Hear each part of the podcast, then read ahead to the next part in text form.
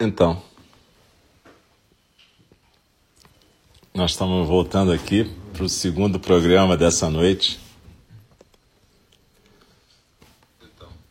14 de outubro de 2020, quarta-feira, eu sou Alce. Esse aqui é nosso templo Enindi virtual. É, para quem estava na meditação guiada que a gente fez no primeiro programa, a gente fez uma meditação de visualização, né?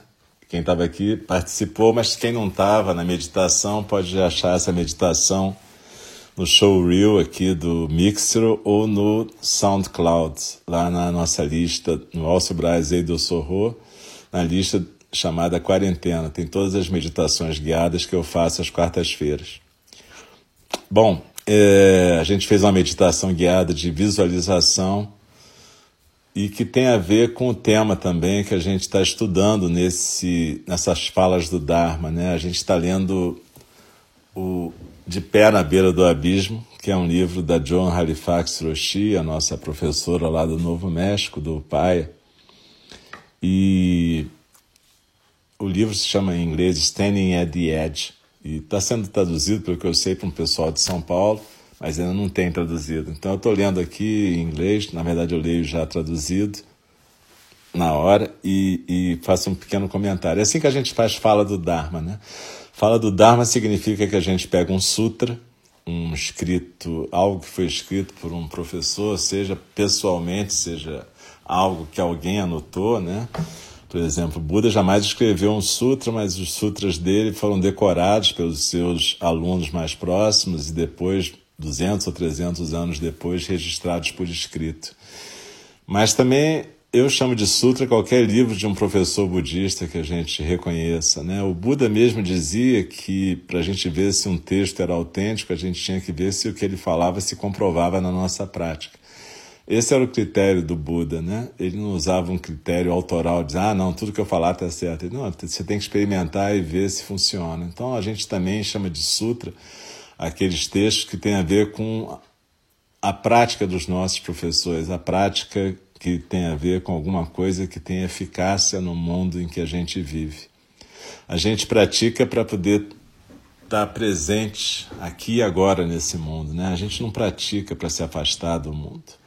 A gente pratica para a gente poder participar ativamente das nossas comunidades e transformar a nossa vida e a vida de quem está em volta da gente em vidas com sentido, vidas plenas de sentido, vidas que valem a pena ser vividas. O que não quer dizer que necessariamente elas sejam vidas felicíssimas, mas que diante de todas as dificuldades que a gente possa estar vivendo, a gente esteja presente e buscando cumprir os nossos votos de bodhisattvas, seres que se comprometem a não fazer o mal e trazer a possibilidade de algum benefício para todos os seres sencientes. Quando a gente faz, quando a gente pratica na fala do Dharma, a gente escuta a fala do Dharma na postura de zazen. Vocês lembram? Pode ser na postura oriental, sentado como se fosse aquela coisa de postura de lótus, ou sentado na posição ocidental, numa cadeira como eu estou agora, com os pés no chão, as coxas paralelas ao chão, de preferência uma cadeira firme, né? não aquelas cadeiras que você afunda, poltronas, e de preferência com a coluna ereta sem encostar no espaldar.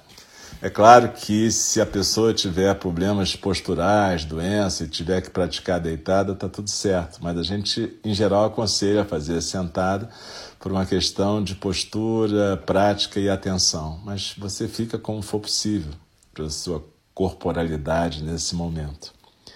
Então a gente Daqui a pouquinho, um minuto, a gente vai começar. Lembra, a gente no começo da fala do Dharma, nós todas juntas e todos juntos, a gente recita aquele verso da abertura do Dharma, né? em que a gente manifesta a intenção de estarmos presentes e praticarmos juntos o Dharma que o Buda Shakyamuni ensinou. Tathagata é esse, aquele que vem como vem, vai como vai. É outro dos nomes do Buda, né? E no final da fala do Dharma, a gente recita sempre os quatro votos. A gente recita juntos também, com as mãos engaixou, unidas na frente do nosso rosto. E, na verdade, depois no final, eu recito com uma pessoa que está conduzindo, eu recito um versinho de Dogen Zenji, fundador da nossa tradição, que nos recomenda aproveitar a nossa vida. Então, ok, muito obrigado pela presença de vocês todas, vocês todos aqui. E, e enfim, a gente vai então dar início à leitura da fala do Dharma e depois um pequeno comentário. De novo, eu lembro que, como a gente tem animais aqui, cães, então pode ter latidos, pode ter correria, depende do que acontecer fora aqui da casa. E também pode faltar luz, acabar a internet. Eu sempre lembro isso, porque nem sempre as pessoas que estão aqui são as que estavam na semana passada ou em outro dia, né? Então, falou, galera. Muito obrigado pela presença de vocês e vamos praticar na postura agora.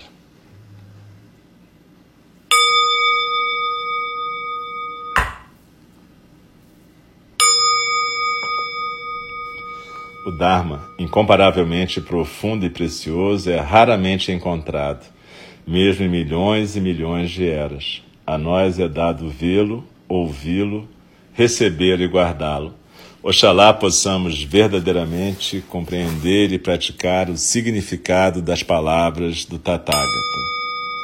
O Dharma, incomparavelmente profundo e precioso, é raramente encontrado, mesmo em milhões e milhões de eras. A nós é dado vê-lo, ouvi-lo, recebê-lo e guardá-lo. Oxalá possamos verdadeiramente compreender e praticar o significado das palavras do Tathagata. O Dharma, incomparavelmente profundo e precioso, é raramente encontrado. Oxalá possamos verdadeiramente compreender e praticar o significado das palavras do Tathagata. E a gente continua então a leitura do capítulo sobre a empatia e a gente está agora no subcapítulo que fala da empatia e dos outros estados da beira do abismo. A empatia está intrincadamente junto de outros estados da beira do abismo. Quando estamos experimentando um transtorno empático, a gente pode ser tentado a aliviar o sofrimento dos outros através de tentativas heróicas de cuidado que acabam parecendo o altruísmo patológico que pode facilmente levar a um estado de burnout. As nossas ações podem não só nos prejudicar a nós mesmos, mas também aquelas pessoas a quem nós servimos ao habilitarmos suas disfunções ou desempoderarmos essas pessoas.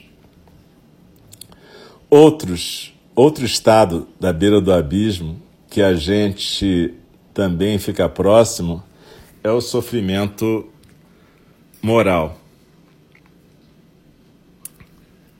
Nas situações que envolvem injustiça ou violência sistêmica, a gente pode facilmente sentir um transtorno, um incômodo moral e nos sentirmos indignados e talvez entrarmos no estado de uma empatia excessiva com os demais, o que, por sua vez, pode nos fazer entrar numa espiral de evitação, embotamento e burnout. E Leslie Jameson escreveu acerca da empatia se tornar algo potencialmente invasivo um exemplo poderoso de desrespeito. Eu lembro de me sentar junto de um professor japonês em Kyoto. Ele estava participando de um treinamento sobre compaixão no qual eu estava ensinando. Ele chorou enquanto me dizia quão é, sobrecarregado e vencido ele se sentia pelo sofrimento dos seus alunos. Ele já estava num estado de burnout e me pareceu que ele tinha escorregado pela borda do transtorno empático e do sofrimento moral. Preso num sistema educacional altamente competitivo, Ele me disse que seus alunos estavam sempre apreensivos e estressados. E neste ponto ele não conseguia mais diferenciar o seu próprio estresse do estresse dos seus alunos. Ele acreditava que o sistema educacional estava forçando muitos dos seus estudantes a se tornarem hikikomori, é uma palavra japonesa. Pessoas que completamente se retiram da sociedade. Ele disse que provavelmente havia pelo menos um milhão de pessoas japonesas jovens, predominantemente masculinos, que viviam reclusos nas casas das suas famílias. E ele achava que uma das razões para esse fenômeno era a cultura educacional japonesa. O professor estava preocupado que estivesse contribuindo, colaborando com o isolamento emocional e social crescente desses seus alunos, através dos métodos de ensino rígidos que a sua escola exigia que ele empregasse. Emocionalmente estressado, desgastado, desmoralizado, ele era incapaz de se separar do sofrimento dos seus alunos. E ele sentia que não conseguia mais ensinar. Como seus alunos, ele estava se fragmentando e buscando o isolamento. Ele me implorou que lhe ensinasse como lidar com o seu transtorno empático e os seus conflitos morais em torno dessa coisa de ficar aplicando testes competitivos e tentando atender outras exigências do sistema educacional japonês. Nós gastamos algum tempo explorando exercícios para que ele pudesse se sentir mais aterrado e formas de reavaliar a situação, assim como abordagens quanto à compaixão, tal como um protocolo chamado Grace, que ela esboça no capítulo 6. A gente vai ver isso mais adiante. É um protocolo para treinamento de compaixão. Ela continua então. Eu quis ficar certa de que ele compreendesse que essas práticas reflexivas não eram é, feitas para ajudar as pessoas a se adaptar a uma situação intolerável. Eu compartilhei que eu sentia que o seu estresse refletia uma preocupação apropriada e adequada sobre o dano real que estava sendo provocado. E eu o encorajei a compreender essa sua, essa sua sensação de estar sendo atropelado como uma resposta realista a esse dano. O que era importante para ele fazer era para era recuperar o seu equilíbrio, então poder agir a partir de um lugar de força, mais do que de um lugar de fragilidade. Esse subcapítulo 3 ele é bem curtinho e o próximo subcapítulo, que é o 4, ainda na empatia, a Joan vai falar de práticas para manter e reforçar a empatia. Isso a gente vai ver semana que vem. São as práticas de escuta profunda que ela chama, práticas de desenvolvimento de empatia e práticas de reumanização. Mas hoje a gente vai falar só um pouquinho sobre esse subcapítulo, né? Onde ela deu esse exemplo tão pungente desse professor japonês que sofreu tanto com o sofrimento dos seus alunos. E é uma coisa importante que ela fala aqui. Ela reconheceu a justeza do sentimento desse professor. Ela não tentou desconstruir esse sentimento. Ao contrário, ela o ajudou a reconhecer o seu sentimento de desespero como realista diante de uma situação de um dano real que estava sendo provocado para esses alunos. E uma coisa importantíssima que ela falou foi dizer que ele, ela conseguiu ter clareza de que ele entendesse que as práticas meditativas e as práticas de estímulo da compaixão não eram práticas para se adaptar a um sistema injusto, opressivo e violento. Isso é importantíssimo para a gente entender.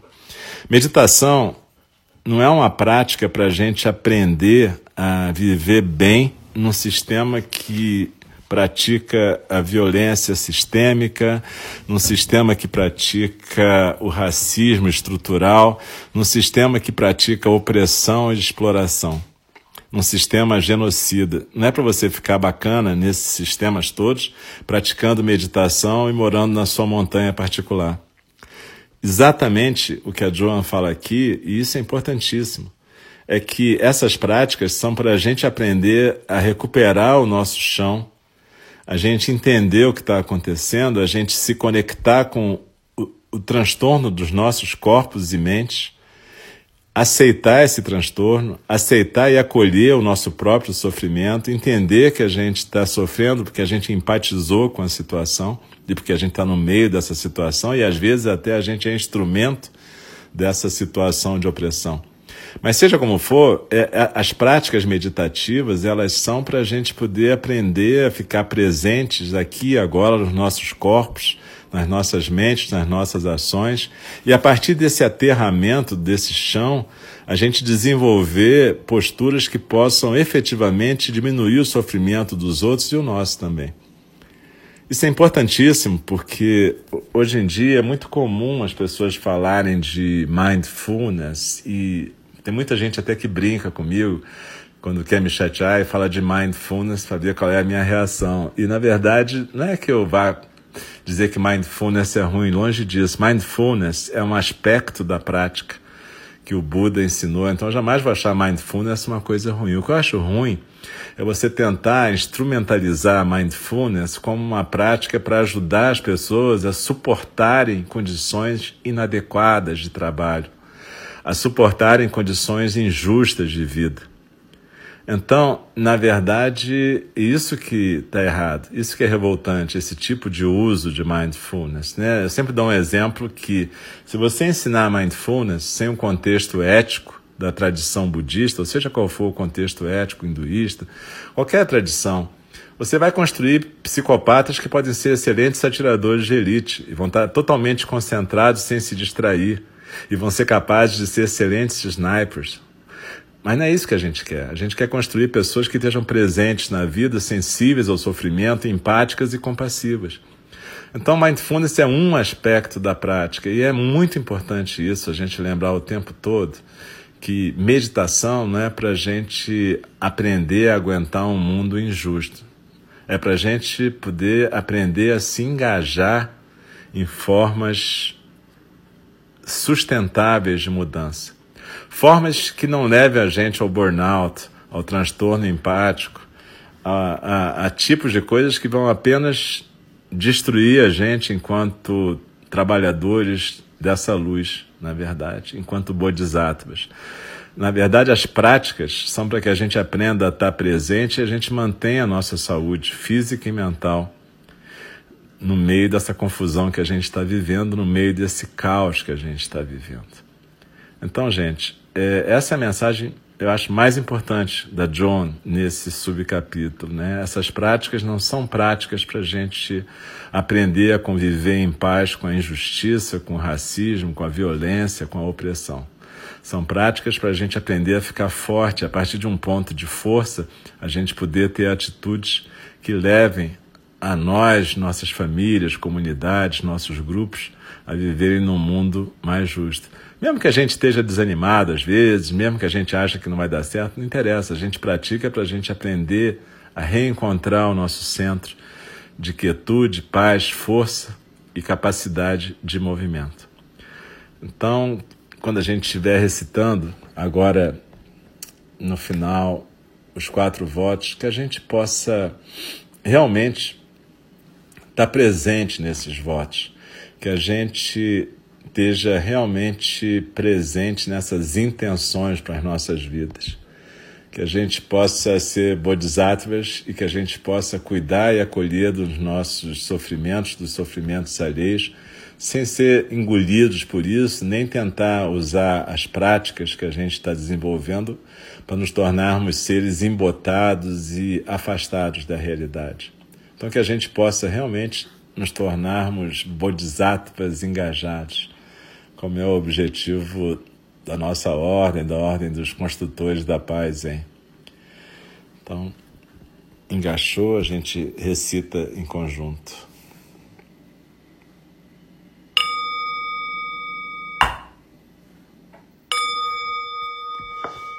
As criações são inumeráveis, faço voto de libertá-las.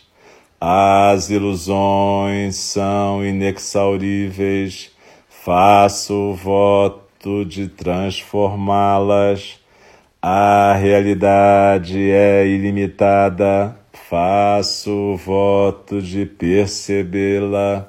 O caminho do despertar é insuperável, faço voto de corporificá-lo. As criações são inumeráveis, faço voto de libertá-las. As ilusões são inexauríveis, faço voto de transformá-las. A realidade é ilimitada, faço voto de percebê-la. O caminho do despertar é insuperável, faço voto de corporificá-lo. As criações são inumeráveis, faço voto de libertá-las. As ilusões são inexauríveis, faço voto de transformá-las. A realidade é ilimitada, faço voto de percebê-la. O caminho do despertar é insuperável, faço voto de corporificá-lo. Deixe-me respeitosamente lembrá-los: a questão de vida e morte é de importância suprema. O tempo passa e a oportunidade é perdida. Vamos despertar, despertar, preste atenção. Não desperdice a sua vida. Uma reverência para todas e todos. Muito obrigado por quem ficou até o final aqui. E muito legal a gente poder praticar junto. Eu estou sempre aprendendo com a Joan e eu tenho certeza que todos nós, quando a gente escuta as palavras dela, a gente consegue ter um acesso a uma abertura maior do coração, a uma visão mais empática e compassiva da vida. E ao mesmo tempo mais firme. Isso é eu acho muito legal no que ela escreve, né? Porque não é uma visão compassiva e empática para você ficar amolecido, muito pelo contrário, é para você ter firmeza como um praticante de arte marcial, né? Você ter centro, não para ser agressivo, mas para ser firme, para ter limites claros, para poder ter força para enfrentar dificuldades dessa vida. A gente nós temos o privilégio de podermos praticar e estarmos juntos agora. Nem todo mundo tem, mas a gente pode ser um agente de mudança na verdade, ficou esquisito, né? A gente pode ser um agente, mas é isso mesmo. A gente pode ser agentes de mudança nas nossas famílias e comunidades, ou pelo menos na nossa própria vida. Então, galera, muito obrigado de novo por a gente estar junto e eu espero vocês de novo na próxima quarta-feira, às 8 para meditação guiada e às 8h30 para a fala do Dharma. Lembrando que a gente tem prática todos esses dias, né? Terça, quarta, quinta, sexta e sábado sendo que de terça a sexta tem oito da manhã e oito da noite, com várias instrutoras e instrutores, e no sábado de manhã às nove horas, com o nosso querido irmão Roberto, a gente tem uma prática de iniciante, assim como na terça-feira às oito da noite, com o nosso querido irmão Rafael. Bom, é, muito obrigado. Eu lembro que isso vai ficar gravado aqui no showreel do Mixer e vai ficar também no SoundCloud. Então, galera, um abraço para vocês e a gente vai parar por aqui. Uma boa noite, se cuidem e se acolham